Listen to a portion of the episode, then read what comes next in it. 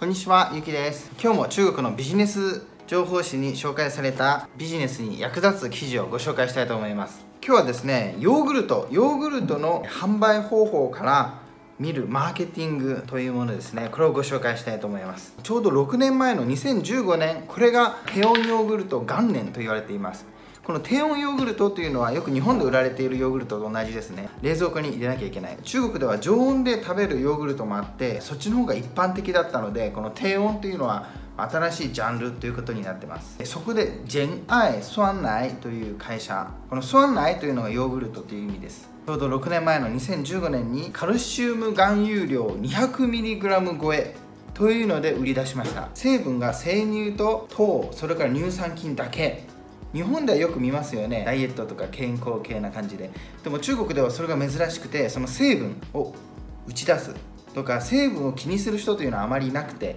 でちょうどこれがきっかけでどんどん最近ではカシルイエという会社がドアンタンルージーという商品を発表しました。でこのセールスポイントがカルシウム含有量 169mg それからタンパク質 5.46g でしたこのように今ではこのトレンドになってますね。ちょうど成分もミリグラム単位で細かく表示するというのが流行っています。そして初糖や甘味料を削減したりもしくは使わなかったりというのが今のトレンドです。無添加ヨーグルトですね。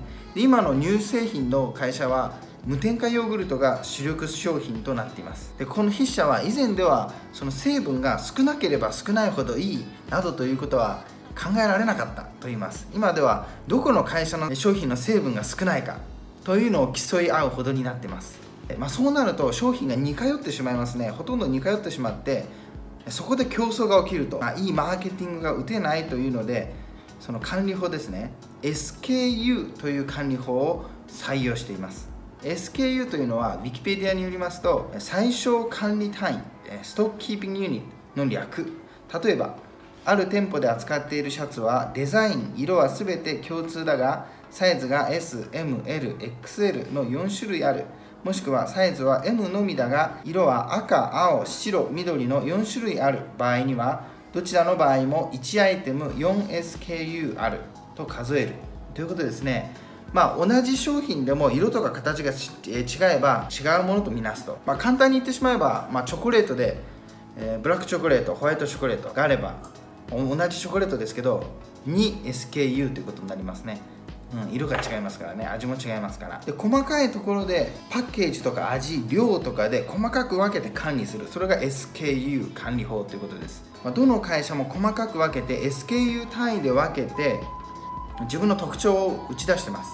例をいくつか見てみましょう。例えばジェンアイ。先ほど紹介したジェンアイですね。ここでは最近の商品ですと LGG 乳酸菌配合とか通常の2倍の高タンパク質などという商品を出してます。他にはカシルイエ。これも先ほど紹介しました。これは2017年に餐後一小時という商品を出しました。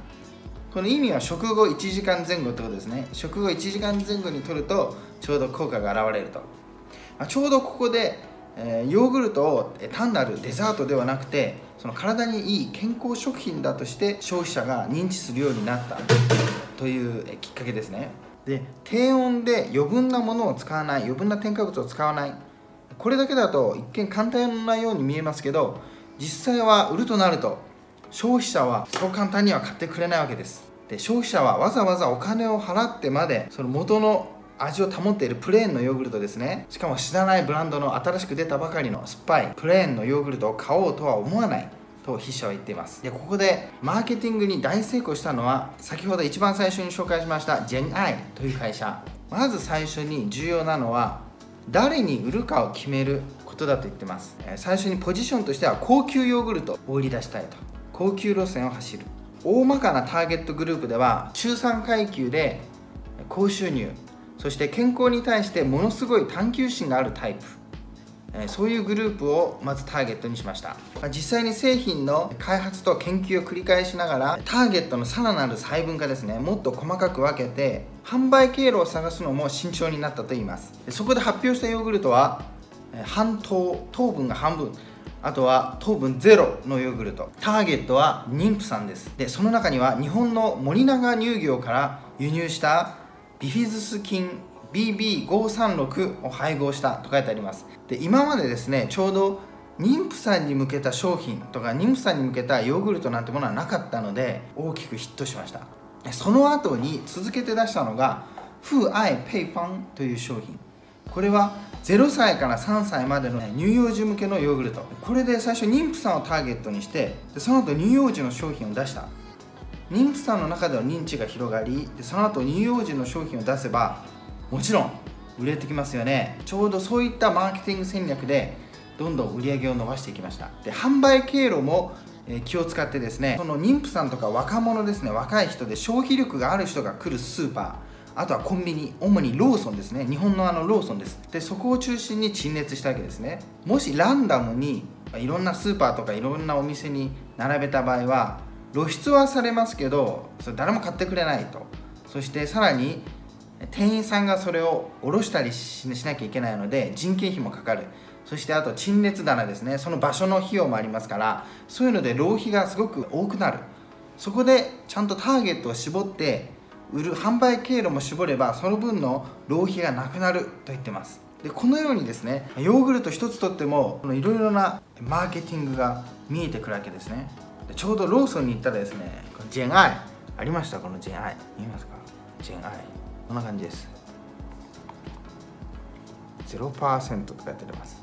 でちょうどこのパッケージも可愛いというのでこれで WeChat のモーメンツとかに写真を撮って出す人も増えたらしいですね、まあ、今は SNS のマーケティングが流行ってますから以前撮ったビデオの中でいろいろ紹介してますのでそちらもぜひ見てください。